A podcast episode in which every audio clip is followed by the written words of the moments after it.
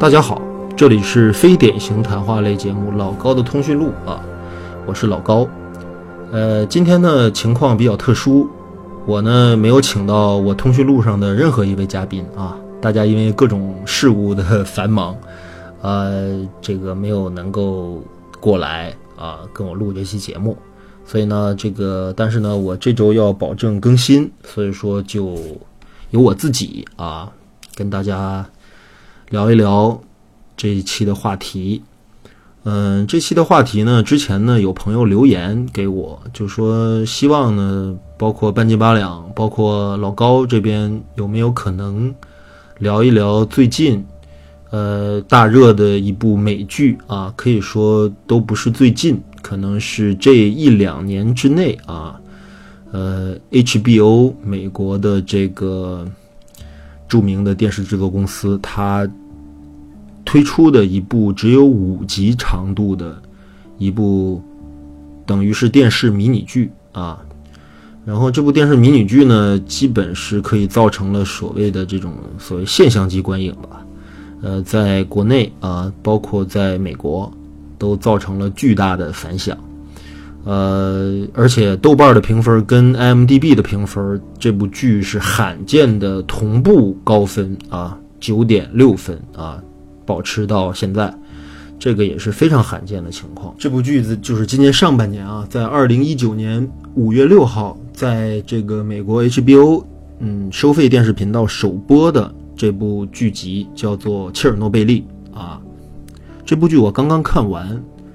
呃，心情非常的复杂啊，而且也非常的沉痛。呃，主要还是这部剧本身带来的一些思考吧。包括它的一些，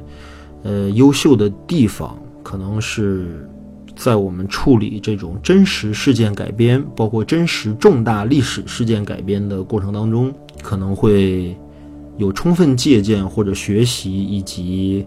呃启发的一部作品。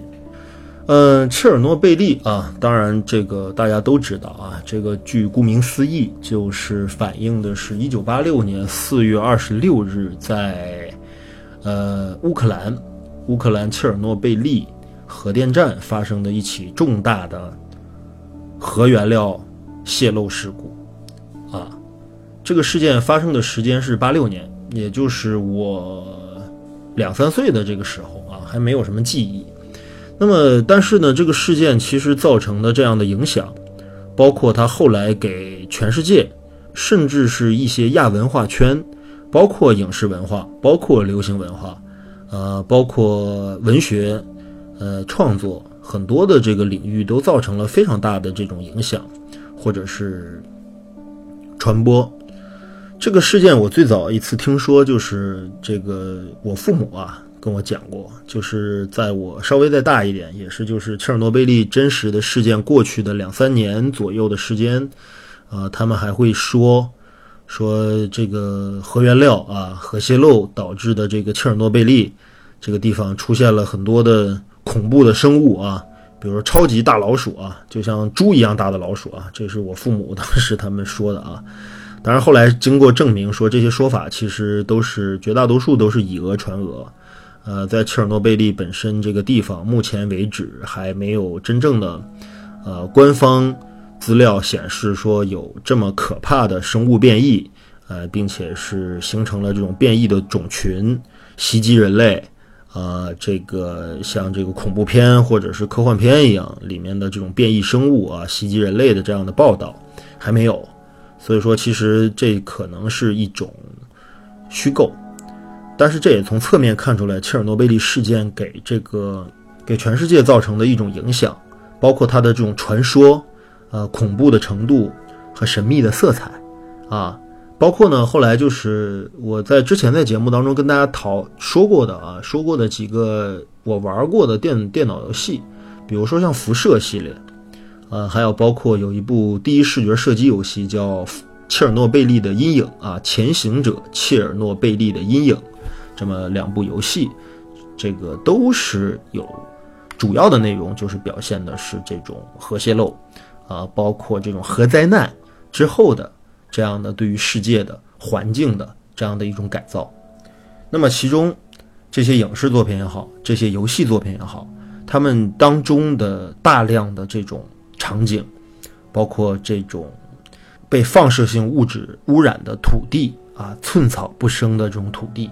啊，变异的巨大生物，包括老鼠啊，包括这种狼啊，包括甚至更恐怖的变异的人类啊，啊，这样的一些场场景。其实都相当大的这个借鉴了切尔诺贝利这个核泄漏事故之后的真实的那段那片区域的一些环境的一些展现。那么今天大家看过剧的朋友，包括没看过剧的朋友，搜索切尔诺贝利啊，搜索这五个字，呃，就能看到大量的切尔诺贝利那个隔离区现在的一些场面啊，那是一个广袤的啊，这个这个。庞大的将近有两千六百平方公里的这么一片土地上的一些真实的景象啊，呃，就是很有意思啊。虽然说切尔诺贝利这个事件呢，对于就是知名度非常高，而且被全世界人民啊津津乐道的这么一个口口相传的一个事件，但是真正在 HBO 这部美剧推出之前，这个事件目前还没有。呃，严格意义上真实还原历史，并且再现历史的这样的全景式展现这个事件的作品的影视作品啊，影视作品问世。呃，之前绝大多数都是纪录片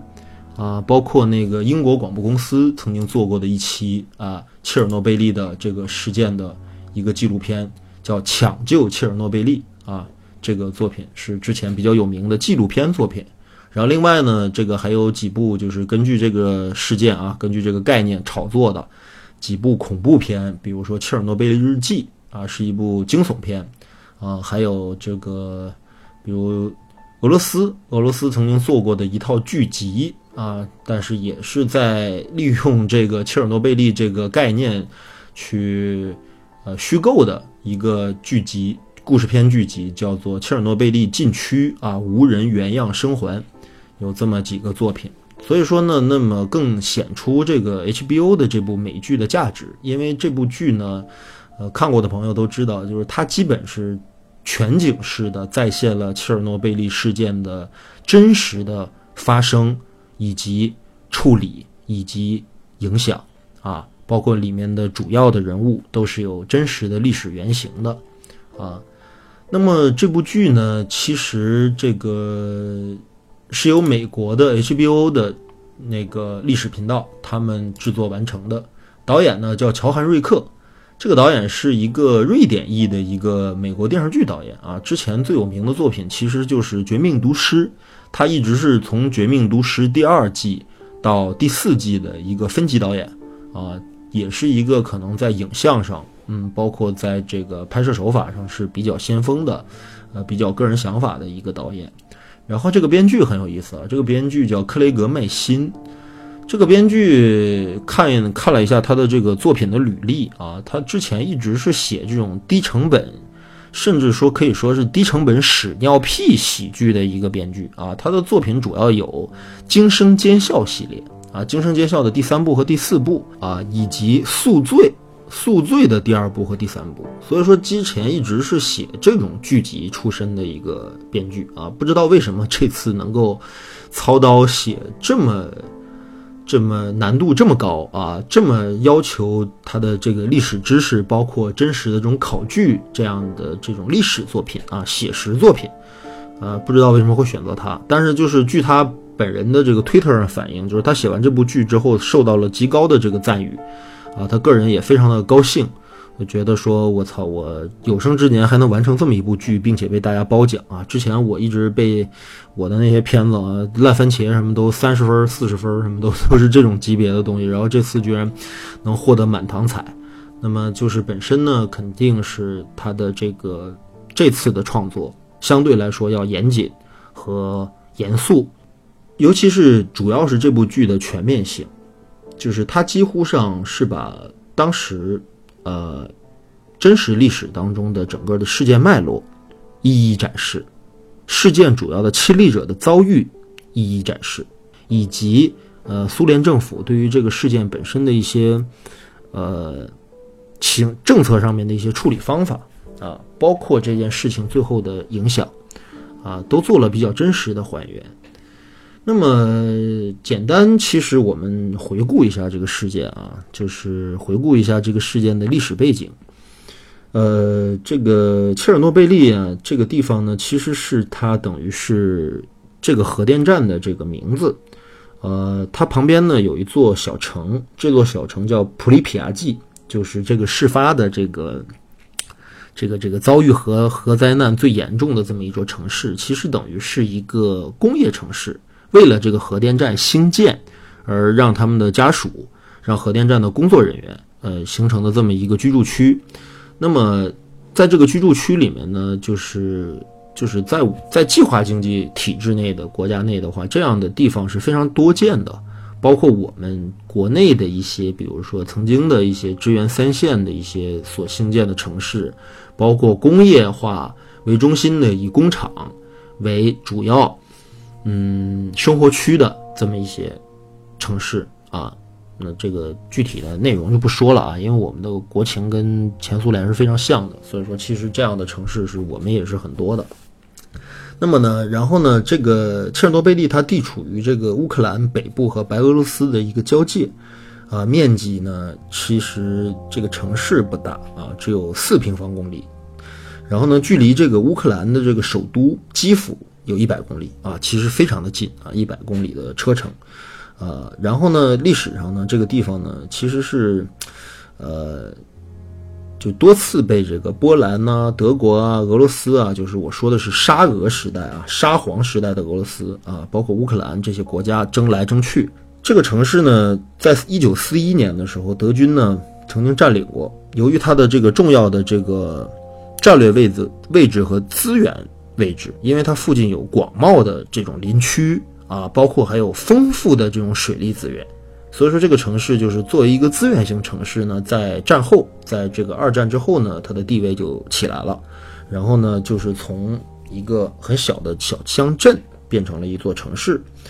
然后呢，这个一九七一年的时候呢，苏联有一位当时的一位总理啊，国务总理叫做阿列克谢科西金。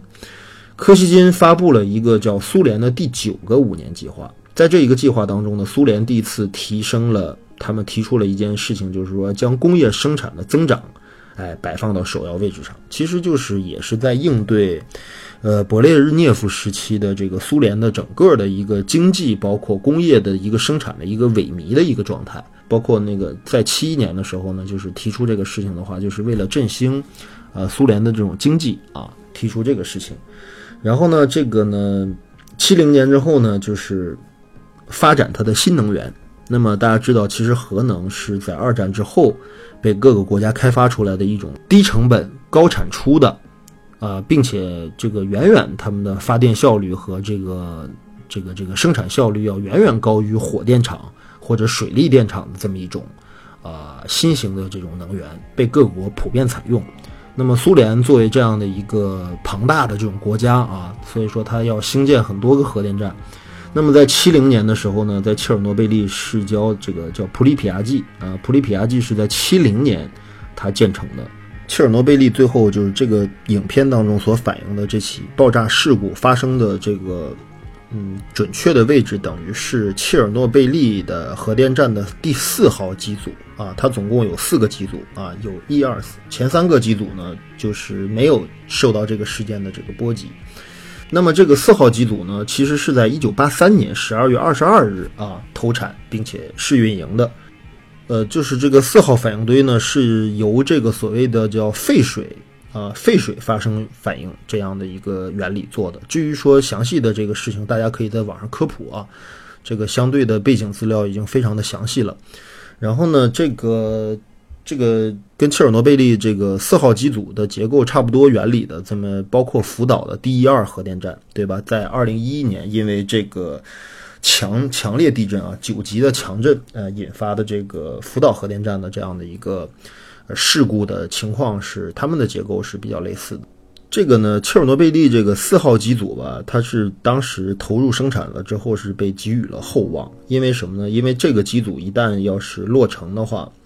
它这个等于说切尔诺贝利核电站拥有了这个四台，这叫一千兆瓦的这样的机组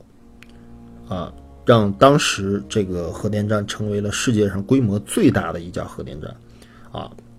它的装机容量可以达到苏联全国核电站发电量的百分之十五，啊，仅仅就是这一个四号机组，它就可以满足乌克兰的百分之十以上的这种电力需求，啊，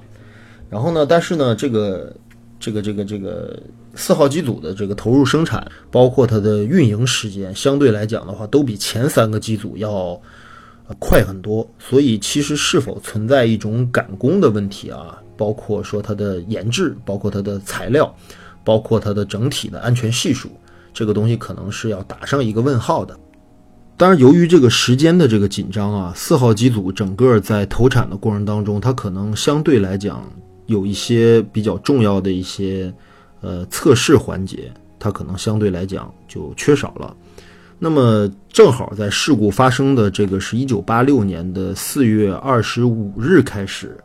呃，这个也就是在这个事故发生的前十几个小时，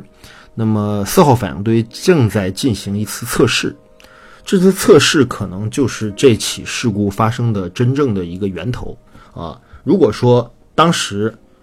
可能避开这个测试，或者说不进行这个测试，会不会有后来发生的这些事情？我们。不得而知啊，但其实这是这一切事情的一个造势。那么这个压力测试其实上是这样的一个过程，就是说，呃，他们要进行的是一个什么样的一个测试呢？就是说，说当发电机的这个机组吧，它的外部供电，假定如果外部供电被切断的时候，利用本身的这个呃发电机组的这个汽轮机啊，它的旋转惯性来维持低热率。呃，低热的功率发电是不是可以能维持主循环水泵和这个堆芯的这种冷却水泵的运行？呃，为什么要进行这个测试的原因就是说，当时不是还处于一个冷战的时间嘛？就是说，我们假定如果要发生天灾，甚至是这种战略上的这种敌对国家的这样的一种破坏。我们这个啊，核电站处于一个断电的状态，处于一个外部断电的状态下的话，那它还能不能通过本身的这样的一个运转机制，能够继续顺利生产或者降低它的风险？本身这个测试啊，本身这个测试的进行，呃是没有问题的，就是说要进行，这是一种常规测试，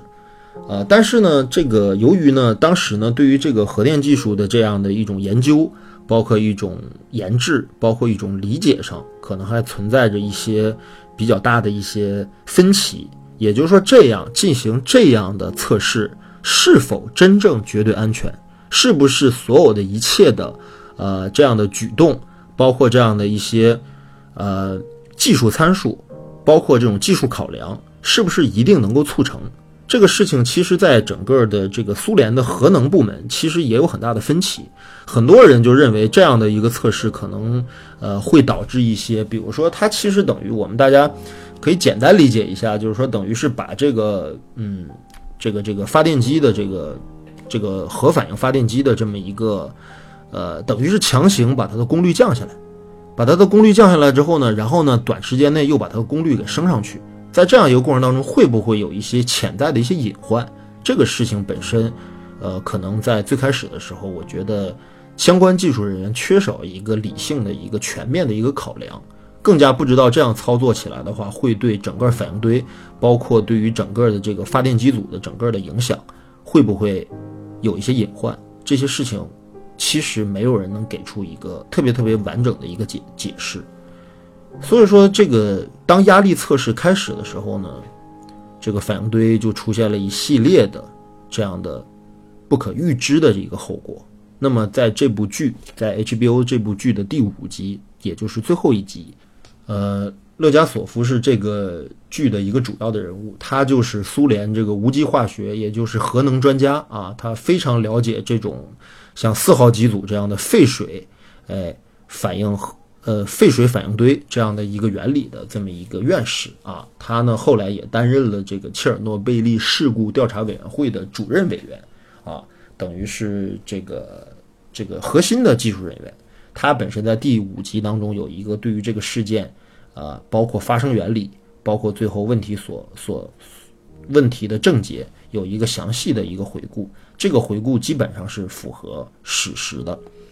啊。所以说大家可以。如果说对于这个事件还是不太了解，或者说是还是不能理解为什么反应堆核反应堆会爆炸，为什么会发生这么严重的事故，它的科学原理或者说它的整个的呃物理学的原理，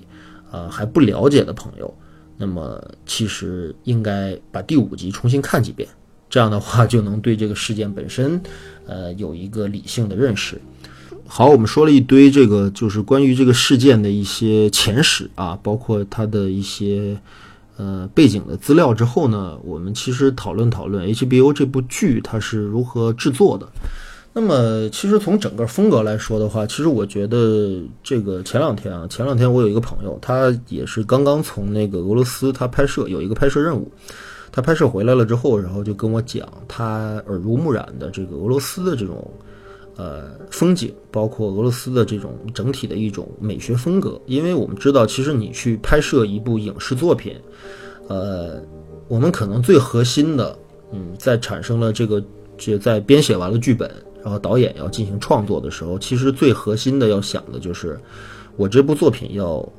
它的风格定位是什么，而风格这个东西又相当来讲，就是说反而是一个。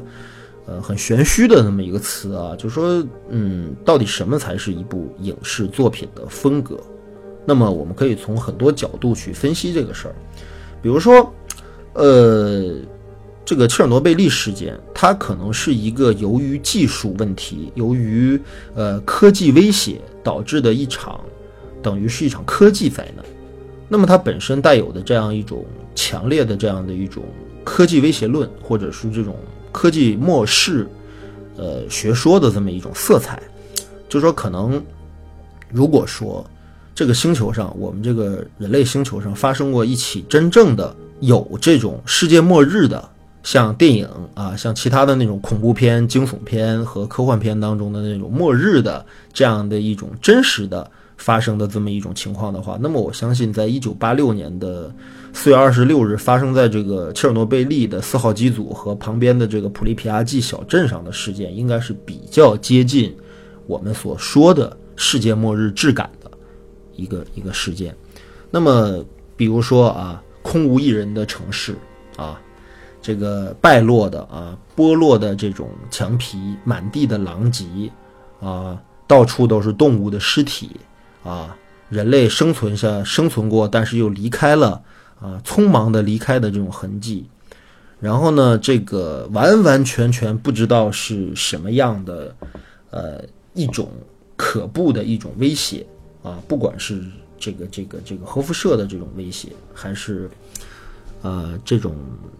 由于政治制度导致的一种嗯政治政治恐慌啊，由于这种政治恐慌，不管是哪种方式，那么这个影片的整体风格应该可以说是。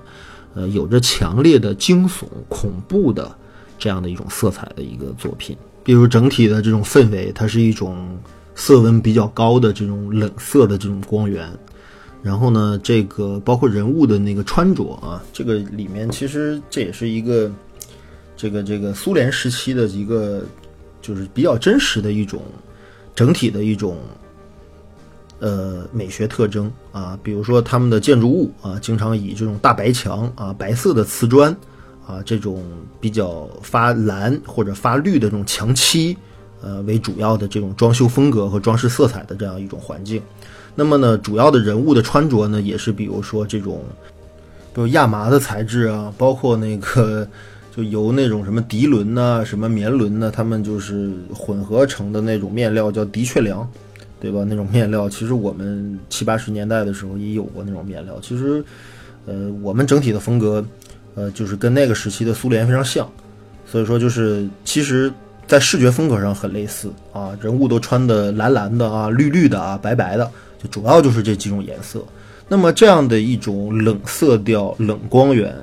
哎，还有一种冷色调啊，这种这种。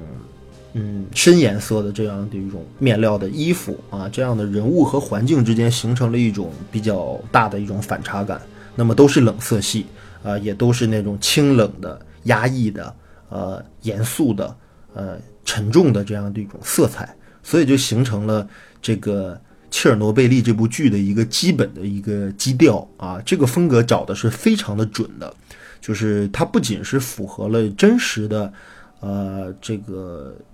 真实的一种美学风格，还非常的贴合了这部剧的整体的质感。所以说，这是这部剧的一个整体的一种影像风格上的定位，我觉得本身就是很成功的啊。然后呢，这部剧呢，其实呢，如果说再套用一个所谓的这样的一个类型片的风格，那么刚才我也说了，这部剧可能是比较倾向于惊悚啊、恐怖啊这样的一种风格的剧。那么，其实大家可以明白一个道理，就是我们在看一部惊悚片，或者是恐怖片，或者是灵异色彩比较重的这样题材的电影，我们其实最恐惧的是什么？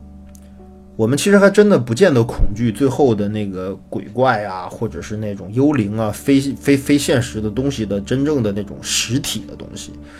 呃，反而就是在一个东西看不见、摸不着，可它对你已经产生了威胁，哎，这样的一个情况下，你才会觉得有难以言说的巨大的恐惧感。那么我们看这个切尔诺贝利当中的第一集。他走的就是这样的一种风格，啊，走的就是这样一种风格。那么看到这个第一场戏啊，咱们说可以说是一个序幕，就是这个洛加索夫他留下了这样的一个录音带，并且在这个有克格勃特工监视的情况下，把这个录音带藏匿到了呃一个角落里面，然后他决定上吊自尽。那么这个事情在历史上也是真实的，就是曾经当这个调查委员会主任的这个勒加索夫啊，刚才说了，勒加索夫教授，八八年的四月二十六号，他夜里面他上吊自尽啊，自缢身亡。那么他留下的录音带呢，其实呃，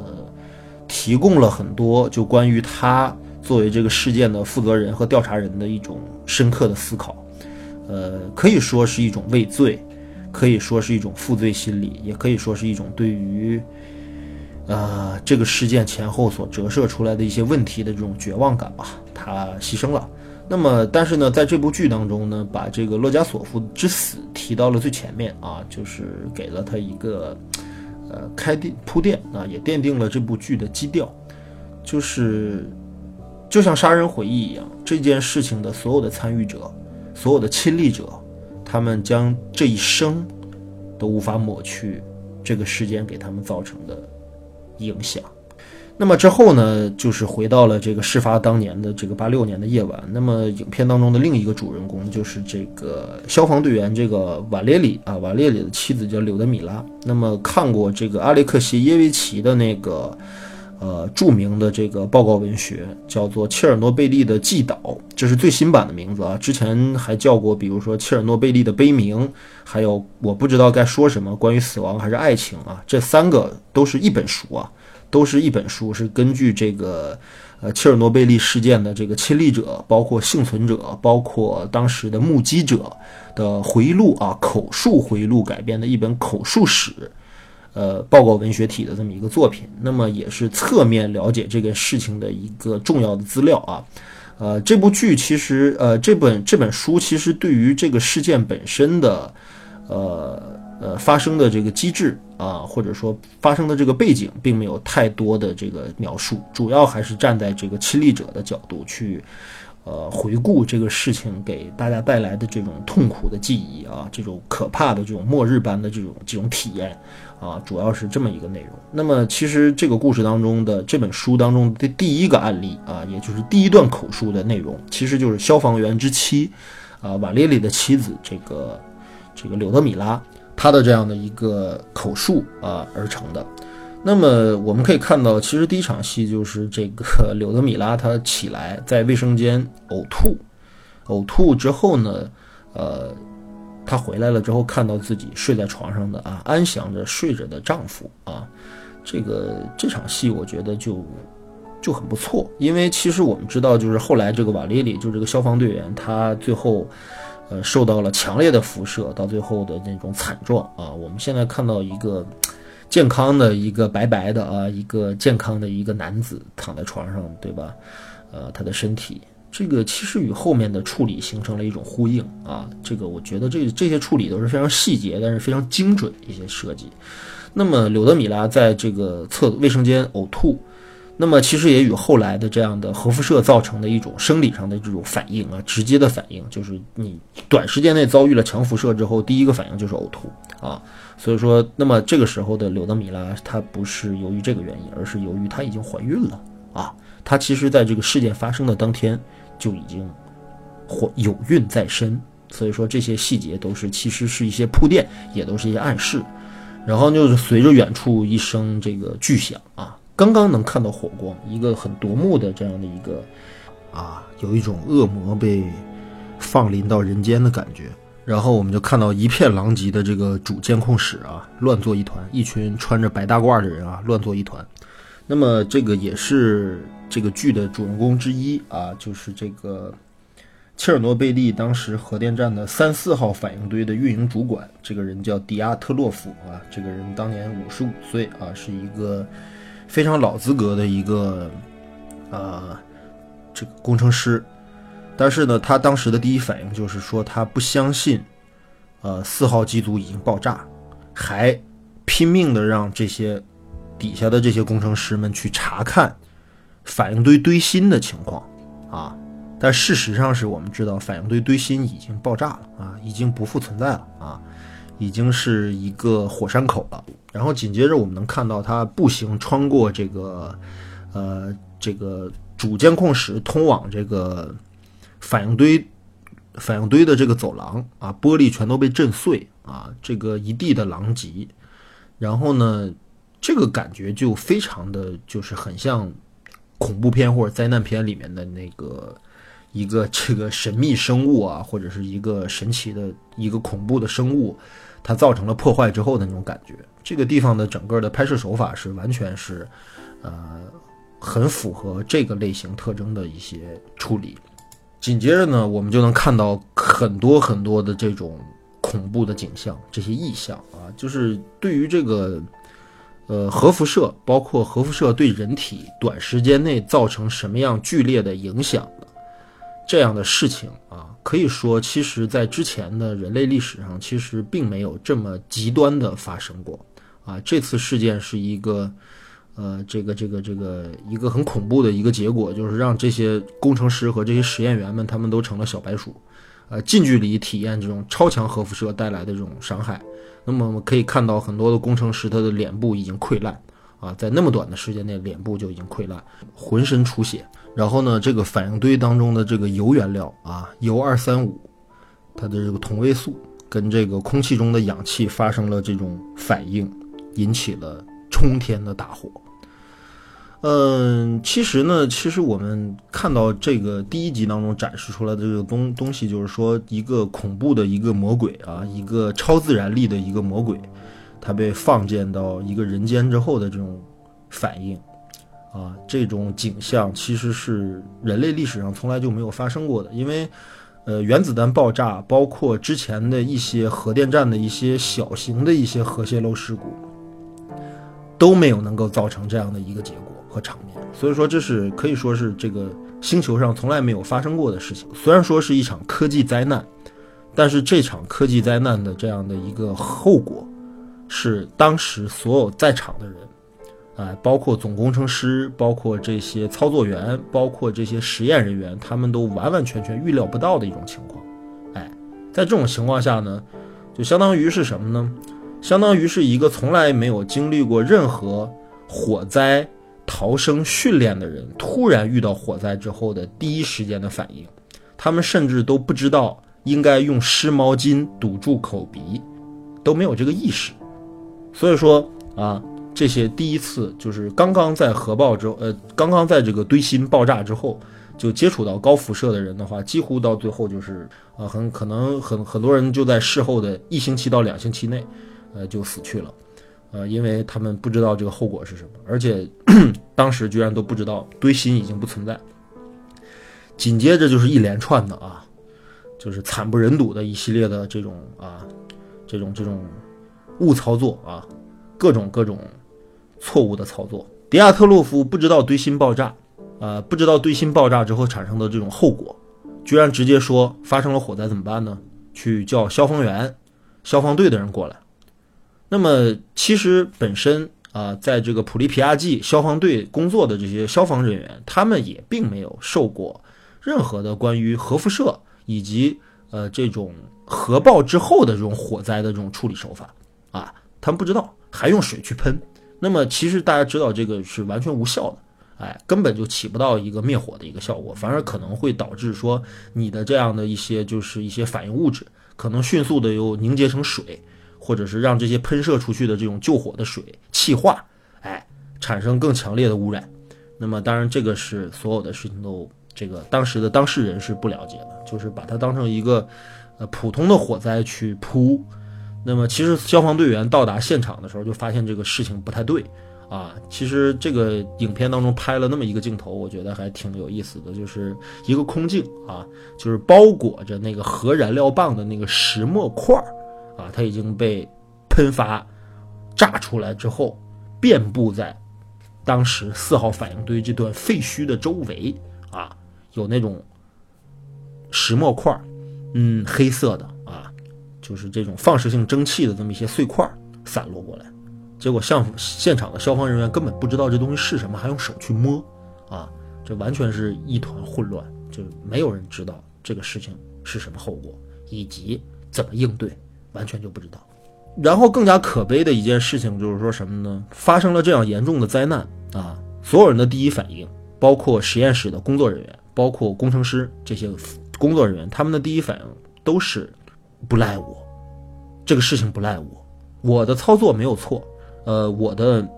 这个这个这个，我是听上面的人命令的，呃，对吧？你迪亚特洛夫让我们这么操作，我们就这么操作了，哎，所以发生这样的事儿，啊，就是呃，很多可能就是说没有这种相关专业知识，包括对于这个事件本身不了解的朋友，可能看到第一集了之后，呃。他会不明白为什么会发生这一切。那么，恰恰我觉得这也是这部剧的一个很巧妙的一个构思在里面，就是说我上来了之后，我先不告诉你为什么会发生这一切，我先给你展现的就是发生了什么，以及发生的这个事情有多么恐怖。哎，这是它的核心的构思。就是如果说我们从头讲这个故事，比如说这个故事最开始的时候，先怎么做的测试，然后测试的过程当中发生了什么样的反应，然后在反应之后我们又采取了什么样的这个这个举措。如果把这些事件放到第一集就讲的话，那么可能进入这个故事的速度比较慢，而且可能会让观众产生一种呃抗拒的心理，就是说我操，到你给我讲了这么多我根本听不懂的事情，为什么啊？我为什么要要关注这件事啊？但是这个方式，就是现在第一集当中所呈现出来的这个方式，是完完全全就是我直接给你展示的是后果，展示的是灾难已经到来啊，所有人都是懵的，根本就不知道发生什么以及怎么应对啊。那么这个故事当中的主要的几个试点现在已经给出来了，比如说实验室中的人啊，以这个这个迪亚特洛夫为首的。然后呢，紧接着什么呢？紧接着就是消防员啊，消防队员，就是李柳德米拉的老公瓦雷利啊，包括这对夫妻的一些事儿。然后还有一些配角，就是说关于那个，就是大家不就是看到这个爆炸了之后产生的这种啊蓝色的这样的一种火光啊，就是其实这个火光根本就呃不是正常的那种火光，它是其实是基于一个叫做切伦科夫辐射啊这么一种物理现象啊，但是围观的群众啊。完全不知道这是什么事情，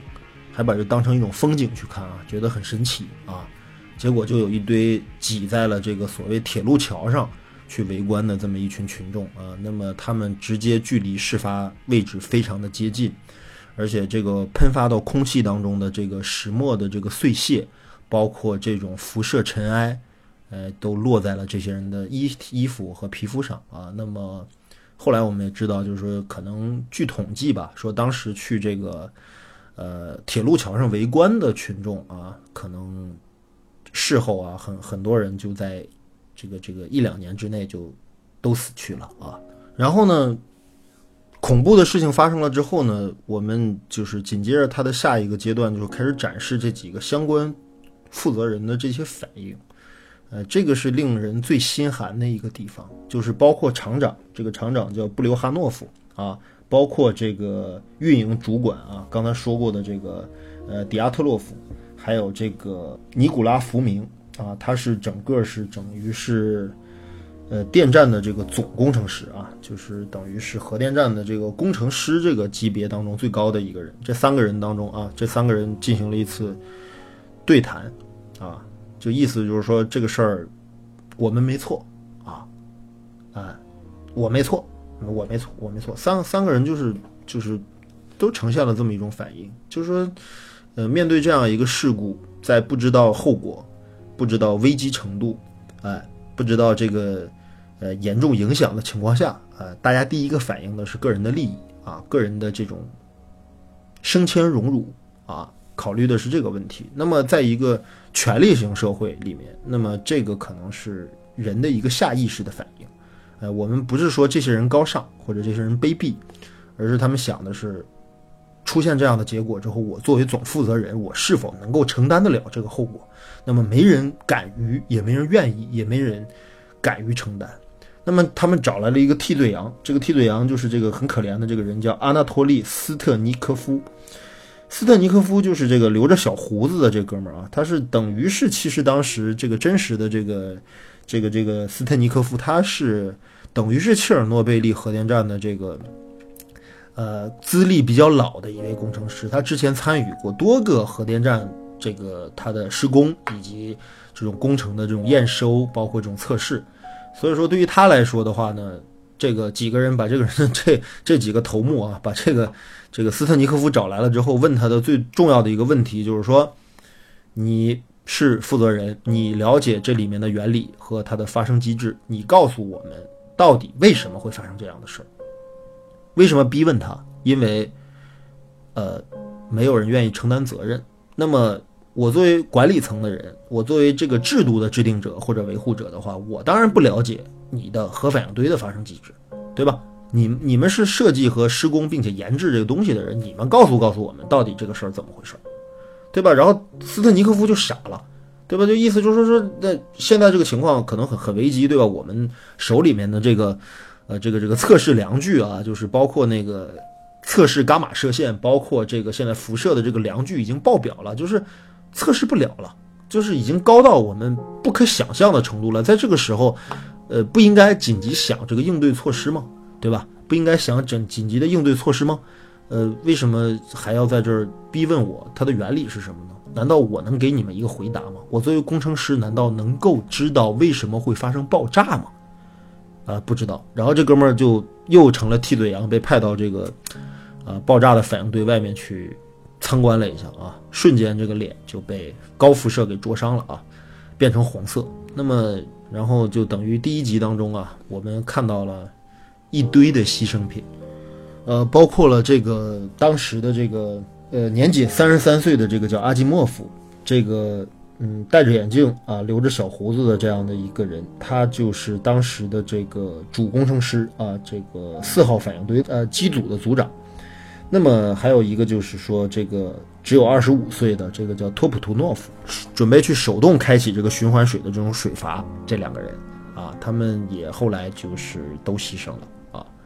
然后我们看到这个事件的直接的负责人，呃，在下了一系列。错误的、可怕的、灾难性的决定之后，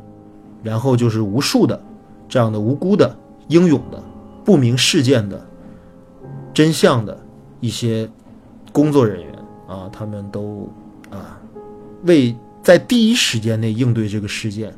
啊做出了巨大的牺牲啊，而这个牺牲的情况是惨不忍睹的啊，我们后面可以看到。然后呢，在厂长会议室里面呢，一帮主要负责人，包括这个等于是在核电站的一些呃，等于是一些委员，包括一些这个行政部门的人，他们开了一次啊会议。然后呢，大家呢都对于这个事件如何善后的方式呢，呃，莫衷一是。这个时候，有一位年长的一位老者啊，他站出来了之后，呃，发表了一通。掷地有声的吧，呃，一通宣言，意思就是说，这个事件我们不能给它扩大啊，我们不能够造成恐慌啊，我们不能这样，我们不能这样啊，就是诸如此类吧。但是，呃，我查了一些相关的资料，我并没有发现，就是说可能在这次会议当中，因为好像这次会议是现场是留下了这个现场照片的，但是并没有留下当时的会议记录，就是关于这个厂里面的所谓的领导们他们的这个应急会议到底是什么样的一个具体的细则，包括举措，呃，没有查到，所以说我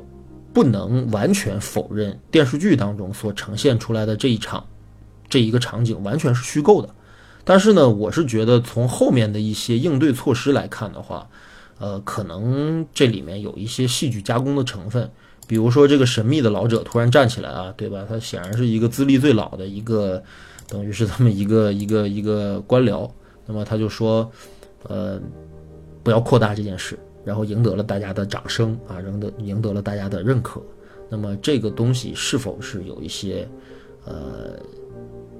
就刻意去制造的一种戏剧成分或者一种戏剧效果在里面，我不得而知，但是我觉得可能会有这个嫌疑啊。对，然后呢，这就是第一集当中所呈现出来的样子，就是一个恐怖事件的开端，呃，一个恐怖的未知的一个完全看不到摸不到，但是却会对人造成巨大伤害的一个魔鬼被放出来了之后，所有的人的一个应激反应啊，这些反应是。如此的可悲糟糕，嗯，也预示着可能后面会发生更严重的后果，嗯。然后呢，我们看第二集，就是第二集这个剧本，它其实整个第二集的风格有所变化。那么第二集的风格，其实我觉得它更倾向于哈，从第一集当中的这个惊悚恐怖的这种风格，它进入到了一种政治惊悚片的一个风格当中去。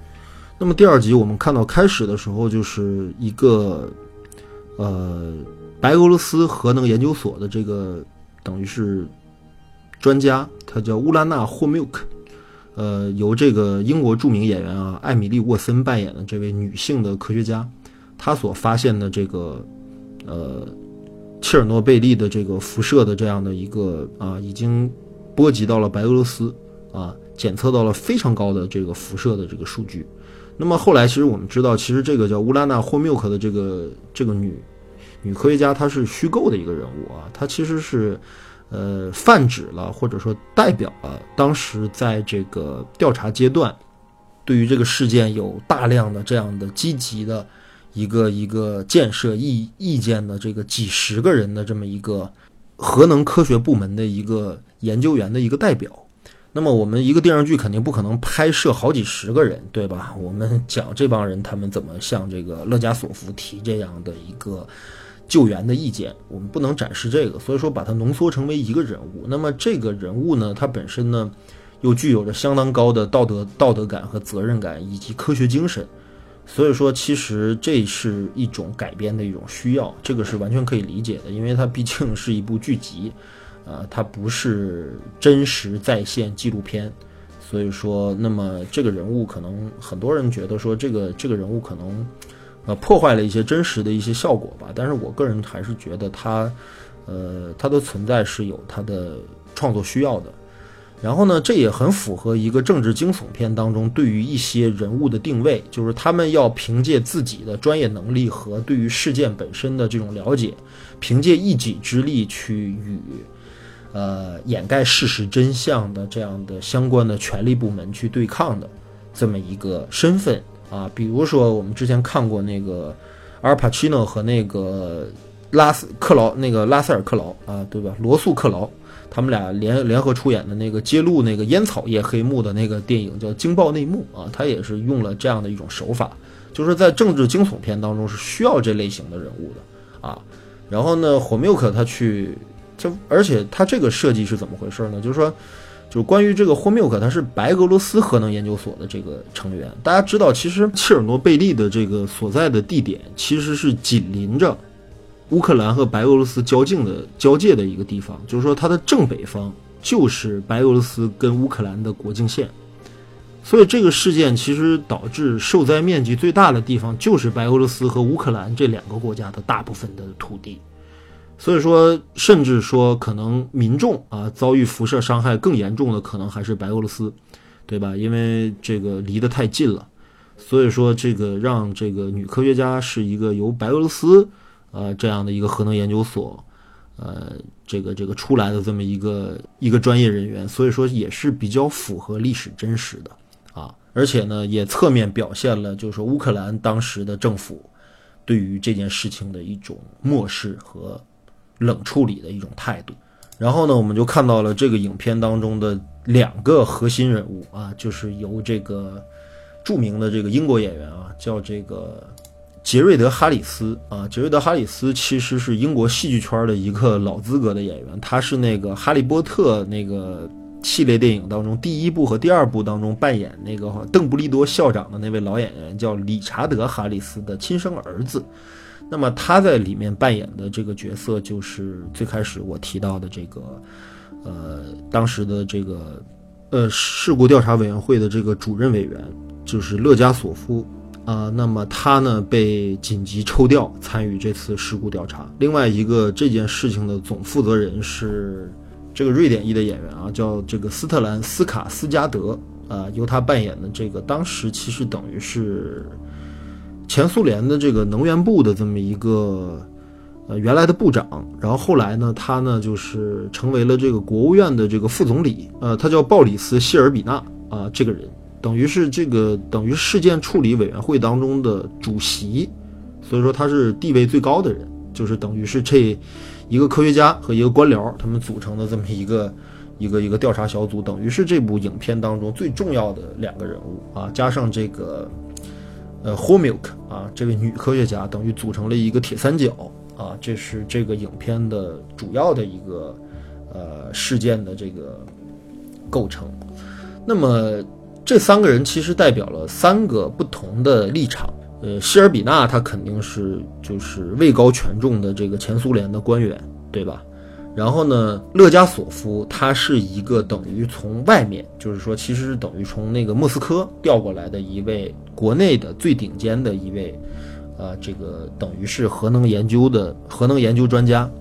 然后呢，等这个谁霍缪克是白俄罗斯的，就也就是受灾地区的。这样的一个科学家的代表，等于基本上这三个铁三角已经形成。那么这个后面的整个这部剧的后四集的故事将围绕着这三个人的所有的主动的决策展开。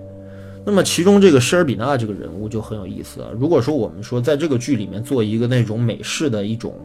传统的一种好莱坞剧集的这种人物的这种弧光的话，那么肯定这三个人物当中，这个施尔比纳的人物弧光是最明显也是最成功的。就他是一个呃非常非常的这种古板的啊呃前苏联体制之下的一个官僚啊，对于事件不了解。啊，对于事件事件的处理方式也仍然是意识不到它的危机，然后呢，最开始的时候就是对这个对这个洛加索夫的态度也非常的恶劣啊，对于所有的这些事件的这些严重的后果，他没有一个理性的预判，因为他根本不是相关部门的专家，就是说这种非专家啊，指挥或者说是引导专家去。处理一件其实他自己根本就不知道如何去处理的事情，啊，这个这个我觉得是他的一个政治讽刺在里面。那么，但是这个施尔比纳这个人他好在哪儿呢？他有着作为一个国家公务员的一个基本的这么一个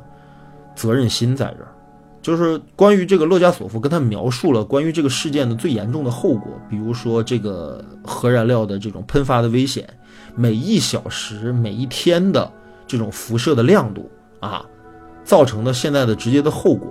包括善后的处理方式，甚至他直接甩给这个希尔比纳一句话，就是你现在在处理的是这个星球上从来就没有发生过的事儿。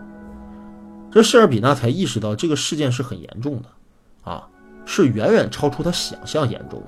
甚至没有可以总结、没有可以拿来参照的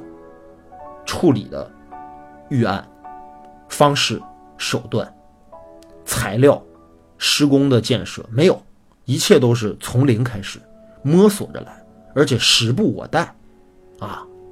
每一天都会有更多的核辐射从这个反应堆当中被喷射出来，随着云层、随着雨水、随着季风，吹到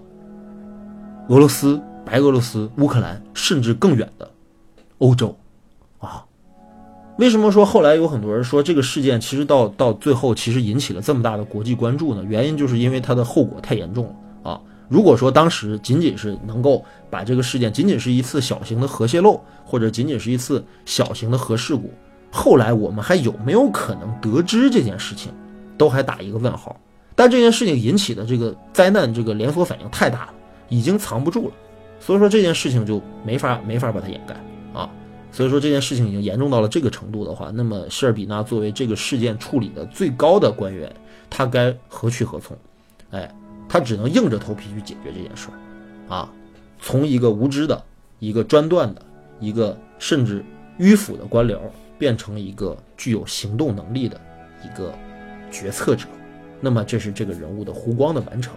呃，勒加索夫的整个基调都是极其悲观的，因为他非常清楚地意识到了现在这个事情的一些直接的后果，而对于这件事情能够处理、能够产生的一些实际的操作的一些手段，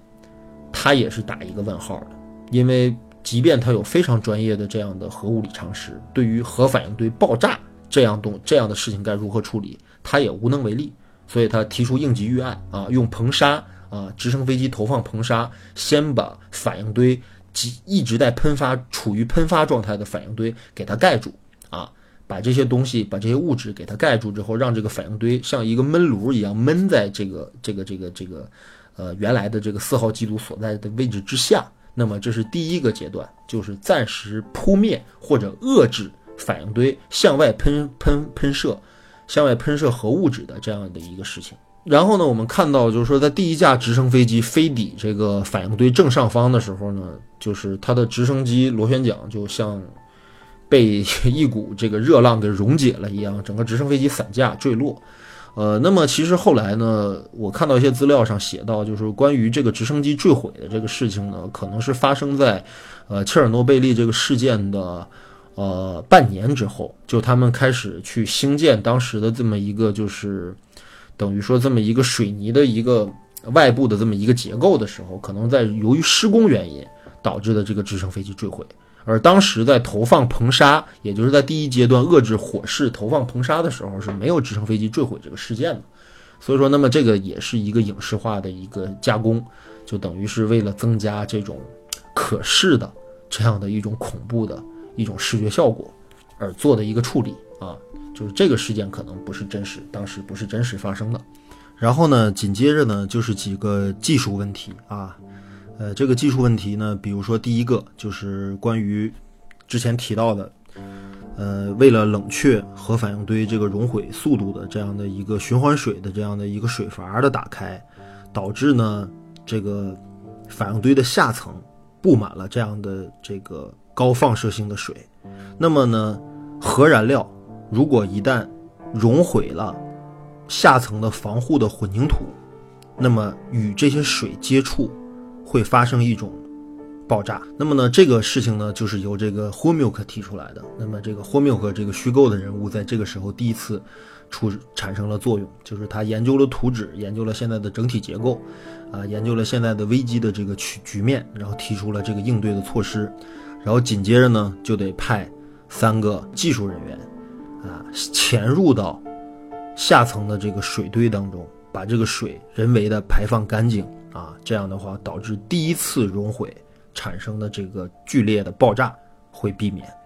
那么这个事件是历史当中真实的，而且这个切尔诺贝利的这个还为这三名的这个抽水工，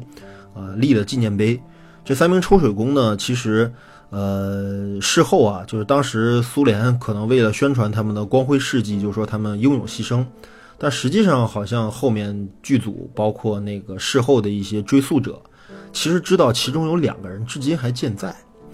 啊，这是什么样顽强的生命力啊？呃，也从一个侧面其实反映出来了吧？就核辐射这个东西，它当然是，嗯。有强烈的这样的致死的这样的效果，比如说最开始在第一集当中亲身经历了核反应堆直面核反应堆辐射的这些工程人员，他们相继包括这个消防人员，他们相继死难，相继承受了巨量的核辐射之后的这样的惨状。但是呢，其实事后当中呢，我们可以看出来，就是由于呃反应的介质。包括角度，包括位置，包括风向，包括很多很多多方面的因素导致的，包括人的每一个人的个体的身体素质的差异，让这个核辐射这个威胁吧，变得变成了一种就是一种完完全全无法预知、完完全全无法呃控制以及理解的一种威胁。所以说，导致说切尔诺贝利事件究竟时至今日有多少受害者，有多少人直接、间接的受到这次事故的影响啊？包括这种，呃，白俄罗斯境内和乌克兰境内的一些居民的癌症率，包括肿瘤、恶性肿瘤的发病率的提升，与这个事件的直接的这种必然或者偶然的这种联系。所以说，这就是核辐射最恐怖的一件事情，就是它的后果到底有多严重，我们无法精确的计算啊。然后回回过来，我们继续说，哎，它的这个三名的英勇的这个排水员啊，下去了之后，把水阀关闭啊，把水阀关闭，这样的话能够让这个蓄水池的水用人工把它抽出来。那么这是一个技术性事件，也是真实的。那么到了这个地方呢，第二集结束了。第二集结束在这个三名的这个排水工啊，三名的这个潜水员，他们的这个在黑暗当中啊，他们由于身处于这种高放射性的这种水当中，所以他们的这个手电啊，他们的电子设备已经被破坏。然后呢，这一段当中呢，环境音放了这个提高了，就他们的那个就是。辐射监测仪的那个报表的那个声音啊，就像那个那个测量那个电表的那个指针一样，不停的哗啦哗啦哗啦响，那个音效声音被无限放大。所以在黑暗当中，三个人啊踩着水，然后面对着不可知的危险，啊一片漆黑，终于一切归于一片漆黑啊，这个恐怖感仍然是一个恐怖片的惊悚片的一种处理手法，啊令人窒息一样的这样的一种痛苦。啊这就是第二集。那么到第三集呢？其实我们可以说，第三集主要展现的就是灾难后的众生相。啊，这三名这个排水员，英勇的排水员，他们幸存了，他们非常这个这个成功的完成了任务啊，这个非常不容易啊，这个化解了第一次危机啊。紧接着呢，哈，第二次危机就来了，就是说呢，什么呢？就是说这个蓄水池被排干了，第一次熔毁造成的这个爆炸被避免了，但是呢。这个核燃料，高温的核燃料，达到上千度的高温核燃料仍然在不停的下渗，那么它们终将会下渗到地表以下，那么与地下水，因为大家知道切尔诺贝利核电站紧挨着就是一条河流啊，第聂伯河的一条支流，那么如果要是污染了水源，会有几千万人会靠这个水源里面的水供水生活，那么这个后果是不堪设想的。所以，那么这就是所谓的防止第二次熔毁。那么，他们采用了什么样的办法呢？就是召集了啊矿工啊上百人的矿工团队，要挖一条长达将近两百米长的一条通道。因为直接在地表靠近核反应堆是不可能的，所以只能通过地表的方式呢打一条通道，钻到即将熔毁的混凝土层的下方去，设置一个液氮的一台冷却剂。这样的话，能够迅速的，能够让液态的核废料、核容料能够冷却。那么这样一个工作的话，这个征调了上百人的这个矿工团队啊，这就是这起事件啊，这个前苏联政府就是投入了，就是不计成本的投入人力、物力啊、财力，甚至是人的生命去解决这件事。然后第三集当中的主要内容还有就是，比如说这个，呃，这个我们之前看到的可怜的消防员啊，瓦列里，他的身体经过了两周之内，经历了一系列的这样的一个核辐射的一个辐射病的一个变化，最终身体，啊，皮肤脱落啊，器官衰竭溶解，啊，整个人就像，呃，被。硫酸整个洗过了一遍啊，他的器官啊、内脏，包括所有的这些，呃，身体机能完全的损失，到最后已经就是，呃，连尸体可能都会溶解啊，就这么一个惨状啊。这个事件在那个阿列克谢耶维奇的那本书里面啊，《切尔诺贝利的祭祷》里面有详细的描述呃，可以说是惨不忍睹啊，完全是我们常人无法想象的一种痛苦和这种遭遇。呃，并且就是我们提供了一个真真正正的可视化的一个临床报告，就是关于受到这种致死剂量多达将近十倍的这样放射性的这种照射的人体将会产生什么样可怕的这样的灾难的后果啊！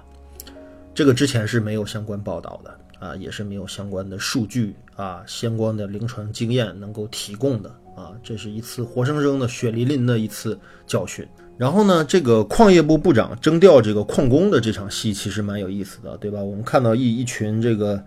呃，这个这个风吹日晒啊，顶着这样的一个沉重的恶劣的工作环境的一帮这个矿工，他们决定接受这个任务，并且告诉部长，如果你不告诉我们是什么任务的话，那你现在就可以把我们集体枪决啊！然后呢，在得知了任务之后，哎，每个人都非常平静的。走过来了之后，啊，摸了摸衣冠楚楚的啊，浑身一尘不染的，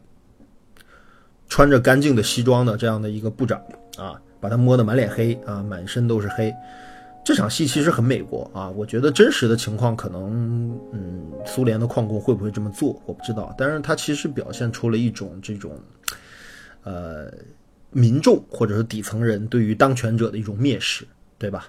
就这是一个光荣的任务。对吧？你让我们去救灾，你让我们去为了解救千万人于水火啊，我们去做的一次努力和一次牺牲。但是问题是你不要给我找一些他妈的什么冠冕堂皇的理由，甚至不告诉我们真相。我们其实需要真相，哎，这也是这个剧当中的一个主题思想啊。所以从矿工这场戏当中明确的表现出来了。只不过这种方式啊，矿工用着黑那个脏脏的手啊摸这个部长的这种行为，我觉得这个很美国。很像美国人的行为逻辑，而不像一个呃苏联可能会有的一种状态。然后呢，后来这个矿工的头子啊，跟这个勒加索夫和这个谢尔谢谢尔比纳他们见面了之后，就意思就是说，我们将要面临着什么样的一种考验，和将会面临着什么样的后果啊？谢尔比纳说，就实话实说呗，对吧？因为谢尔比呢。在这个时候，他感觉他变成了一个非常能够理解民间疾苦的这样的一个领导啊，就是觉得说，哦，你们来了啊，对吧？跟你们说谎没有用啊，因为你们要真相啊。我告诉你们，这个结果就是死，对吧？不可预料的死，受到辐射病而死，啊，绝大多数人活不过四十岁啊，这就是后果。嗯，然后矿工头子说，那 OK 啊，我知道了，嗯，对吧？这口罩，你给我们这些口罩有什么用啊？对吧？他说没用。呃，可能有用，哎，他说如果要有用的话，那你们估计早带了，对吧？啊，这些处理都很有意思啊，都很有戏剧效果。然后呢，这个时候呢，那个霍米克去为了调查这件事情的真实的呃事故成因，所以要走访一下现在还幸存的奄奄一息的几个当时亲历的工程师，就包括我刚才最开始的时候说的。呃，把那个蓄水阀的那个水打开了之后，啊，两名呃冲到底下去开水阀的这样的工程师人员，一个是阿西莫夫，一个是托普托诺夫，啊，这两个人啊，托普托诺夫已经呃已经不成人样了啊。然后霍米克问他的年龄，然后托普托诺夫说他只有二十五岁啊，一个二十五岁居然是一个呃核反应堆发电机组的一个高级工程师，这是什么情况啊？呃，居然让这样没有经验、没有任何应急能力的，对于核反应堆原理甚至都还一知半解的这么一个年轻人，去做这样的事情，真的是 OK 的吗？真的，真的是合适的吗？啊，所以说事件的真相可能让当局所不能容忍，怎么办呢？那么我们就说，下一步可能就是面临着。这一集当中出现了一个压力，就是克克伯的一个头子啊，这个他拘捕了霍比克，就是说你不要再查了啊，再查下去的话对谁都没好处。然后第三集结尾的时候，我们就看到一个惨惨不忍睹的一个场面，就是这个瓦列里啊，这个已经。牺牲的瓦列里，他的遗体被封印在一个水泥棺之中，然后一个金属的一个棺材之中，并且浇灌水泥，永久封印在一个地方啊啊！这种下葬方式实在是触目惊心啊！好，这是第三集的一些内容。然后呢，第四集当中呢，我们可以看到，就是这么说吧，就是这五集剧当中呢，可能只有第四集相对来讲可能水一点啊。我说的这个水意意思指的就是说它的这个第四集的节奏感和整体的这种风格，包括它的叙事的这种紧凑程度，相对来讲弱了一些。因为第四集主要描述的是灾变之后的善后工作，比如说他们要在这个一千公里啊，方圆一千公里的这个土地内要进行这种。呃，农作物的这种摧毁，啊，甚至摧毁民房、摧毁日用品，呃，焚烧，呃，植物，呃，播撒这个让植物这个彻底枯萎凋零的这种化学喷剂，然后呢，让这一千公里范围之内几乎就是没有活物啊，这么一个等于是地毯式的这么一个清理。那么这个清理当中出现了一个主要的试点，就是当时其实已经是军队开始介入了嘛，军队介入到这个事情，对于这个地区进行了封锁，然后呢处决这个地区内所有的活物啊，所有的生物，包括尤其是哺乳动物啊，这种家畜啊，犬犬类啊，这种野生动物啊进行杀戮。那么第四集当中其实有一个特别有意思的地方，就是你能看出这个。欧美的这样的一个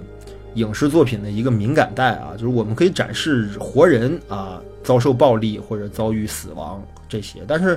你看在面对屠杀动物的这个问题上的时候，它相对来讲，它其实是非常的克制，而且非常的审慎的，就是几乎没有直接啊击毙动物的画面，没有，对吧？有都是给抹去了，就是杀人这事儿可以表现，但杀动物这事儿，我操，反而变得特敏感哈。所以这部剧就是。呃，其实整个节奏感、包括紧张感、包括视觉呈现上来讲，都稍微弱了一点点，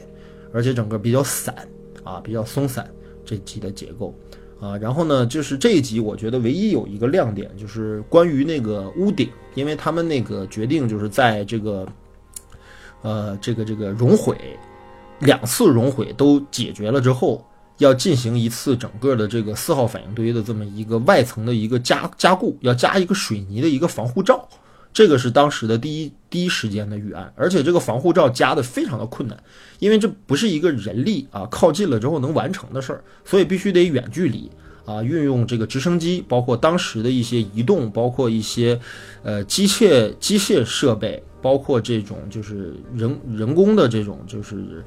机器人啊机械手这样的一些这种自动化的一些装备，现在还不够齐全，而且要扛住巨大的辐射。啊，才能够正常运行，这是非常艰难的一个事情。包括这一集当中集中展示了在屋顶清理这个石墨碎块的几个机器人，包括苏联征调了当时可能要登月甚至使用要要投入使用的这种月球车，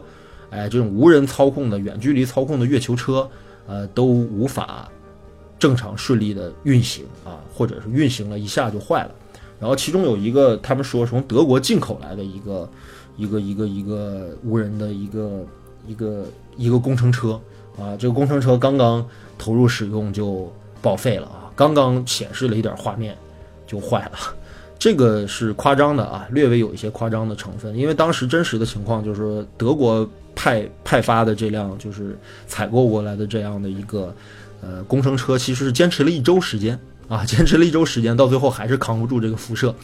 就毁掉了啊！最后不得已怎么办啊？人啊，就是又是投入人，用人去解决这个问题，用人一铁锹一铁锹的去清理屋顶上的这些呃喷射出来的这种核废料，包括石墨块，哎，然后这个辐射量达到一万以上伦琴啊，非常可怕的一个辐射量，就重则即死吧。就是像第一集当中呈现出来的那个消防员的遭遇一样啊，然后呢，他们每一个上登上屋顶去工作的这个战士啊，工作的时间可能只有一分半啊，必须得在九十秒之中完成这次清理，所以说就其实是派更多的人一一梯队一梯队的上去，这样的话可能会相应程度上减少每一个人受到放射量的这样的影响，对吧？呃。虽然说派人是不得已而为之的举动，但是这样的一种场面也让人确实觉得啊非常的可怕啊，因为无能为力啊，只好派人去然后呢，我们就会看到一个战士的一个长镜头，对吧？一个跟拍的一个镜头，基本是手持摄影机跟拍的啊，就是没有用任何的这种稳定设备就跟拍的，体现的那种紧张感和那种焦焦灼感，包括那个不停爆表的这样的一个辐射测量仪的那个声音的音效的再次的使用啊，然后呢，就看到他们冲上屋顶啊。啊，这血肉之躯啊，就只是浑身上下有几个关键部位被放上了这个铅板，去做一些简单的一些防护和隔离的措施，啊，然后冲上屋顶，啊，一个战士九十秒当中，啊，清理，可能有一些大的石墨块还很沉重，它还铲不起来，只能铲一些小的，做一些几乎微乎其微的这些努力啊，然后呢，时刻紧张着，那就跟神经都快崩断啊。到最后即将撤回来的时候，又不小心，啊，自己的靴子啊卡在了一个碎石当中去，把靴子刮破了，哎，就是这么一个九十分钟的这九十秒啊，九十秒的长镜头，啊，体现了这种紧张感和这种可怕的这种这种这种救灾的这种难度啊。到最后真实的情况就是这次救援呢，投入了三千多的兵力啊。分成一个一个梯队又一个梯队，他们最多的可能在这个屋顶上工作的时间，可能呃进行了这种就是就是这种迅速的这种清理工作的人，可能有的人是有七八次的这样的上屋顶的经验，到最后终于把这个屋顶的这种石墨块和这个放射性废料，呃大大致的清理干净啊，肯定算不上彻底啊，就是只是说能到一个基本可以进行施工的这么一个程度啊。就到了这样的一个一个程度，它才它才完成。然后在这个四号反应堆的顶上树立起了一面苏联国旗啊，这个是历史上有的。第四集结束的时候，我们看到柳德米拉和瓦列里怀孕所生的那个孩子啊，很快就死去了，因为在怀孕期间感受到了剧烈的辐射，这个孩子没能保存下来啊。且不用说这么巨量的辐射，就是在分娩期间一张 X 光的这样的辐射量，呃，可能都是孕妇和新生儿无法承受的啊。然后呢，到了第五集，也就是最终集。那么最终集的话，其实这个结构呢，就是能看出它这个编剧的这是一个整体的一个构思。就是说，我们在第五集当中啊，在这个法庭在成立这个法庭决定审判，呃。切尔诺贝利四号反应堆爆炸事故这样的三名主要的负责人，这三名负责人就是刚才我最开始提到的，并且在第一集当中出镜最多的那三个人：厂长布留哈诺夫，啊，呃，机组的总负责人，然后四五号机组，呃，三四号机组的总负责人，这个德米特洛夫，还有就是总工程师啊，尼古拉福福明啊，这三个人的受审情况。那么，其实受审这件事情本身呢，呃，这场审判当时是真实发生的。不过有一个巨大的虚构是这个勒加索夫啊，勒加索夫其实并没有真正参与这次审判，他并没有参与这次审判，他完全其实在当时就已经在事故处理结束之后啊，他就已经等于是半停职的一个状态。但是为了一个戏剧上剧本上的完整。我们必须得给观众一个交代，必须得让观众明白到底是什么原因导致了这一切，啊，尤其是对这个这一个事件，呃，没有了解的，呃，缺少了解的一些观众，我们会告诉他们为什么会发生这件事。这是一种剧作上的完整，不管是从虚构的角度，还是从一个现实的角度来说，我们必须给大家一个交代。所以说这场戏当中呢，我们在第五集当中，我们集中能看到一些事件。比如说，呃，对于事件的闪回，我们把这个故事的头儿，也就是第一集当中之前发生的那事儿，又重新去排演，呃，又呃展示了一遍。啊，第一集当中第一集我刚才跟大家说了，说完全是一个事故的这么一个起因啊，事故呃是完全是事故发生之后的一系列的反应和事故的结果啊，但并没有展现事故的成因以及事故的造势到底是什么样的啊，没有展示。所以说，那么我们在第五集当中详细看到了这个反应堆的工作原理，以及事故的一系列的措施，哎，错误，人员上的错误，哎，设备上的设计缺陷，哎，所以说看到这一切之后，我们才会明白一件事情，就是说实际上，切尔诺贝利核事故，是完完全全有可能避免的，完完全全有可能不至于发生的一起人为的啊，由于设备缺陷和人员不恰当、不正常操作导致的一个悲剧性、灾难性的后果。为什么所有的相关者、相关事件人员，包括第一集当中出现的那两个啊，已经现在在第五集当中已经罹难的两名工程师啊，阿西莫夫还有托普托诺夫，他们两个人一直在不停的重复一件事情，就是我们的操作没有错。哎，为什么呢？因为他们不能完完全全真正理解当时核反应堆所发生的一系列事件。关于什么呢？关于他们迅速降低核反应堆功率产生的这种叫氙气补偿效应，哎，导致的熔炉内的第一次爆炸，见由于第一次爆炸导致的核燃料管的破损，由于这个原因导致的，嗯，应急的这个按钮 A Z 杠五按钮的摁下，并且导致这个按钮直接触发了反应堆更严重的一次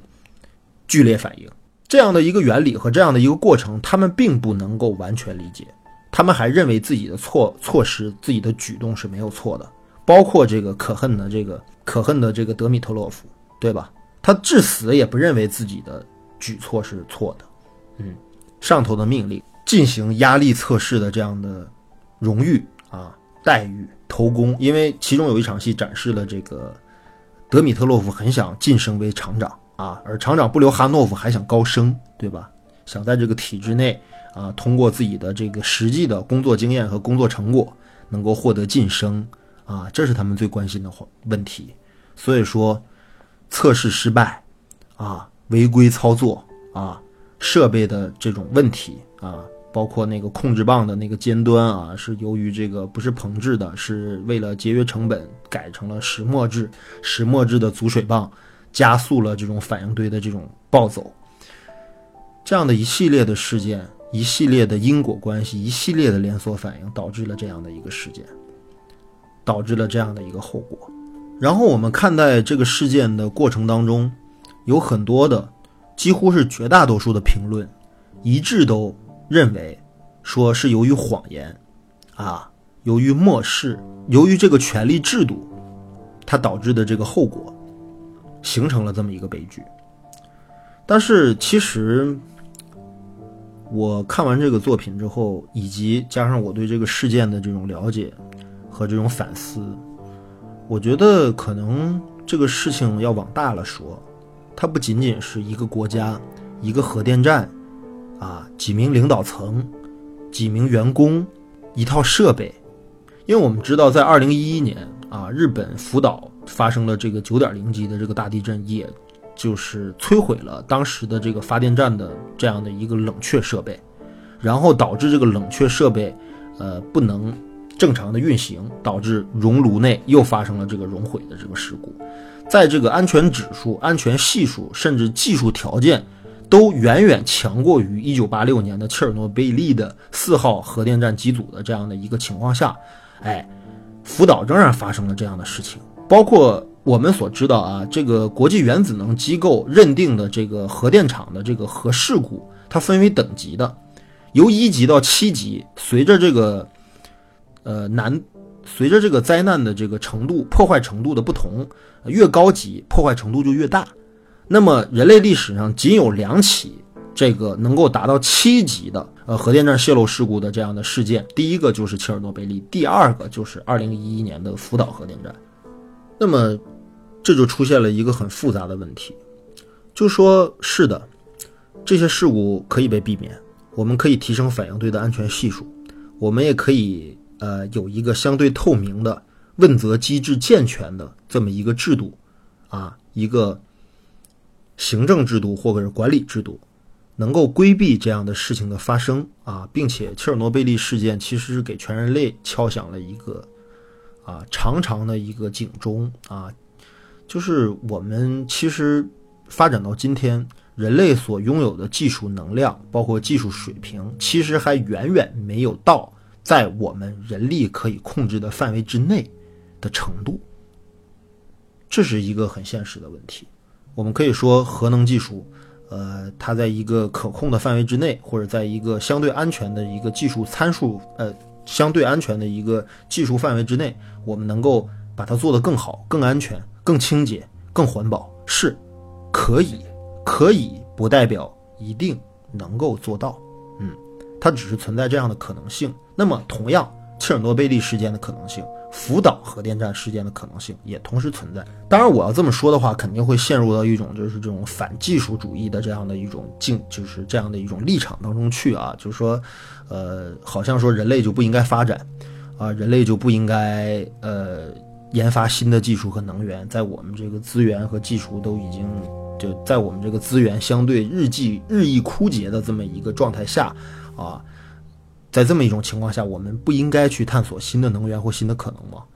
不是不可能，但是问题是我们是否能够承担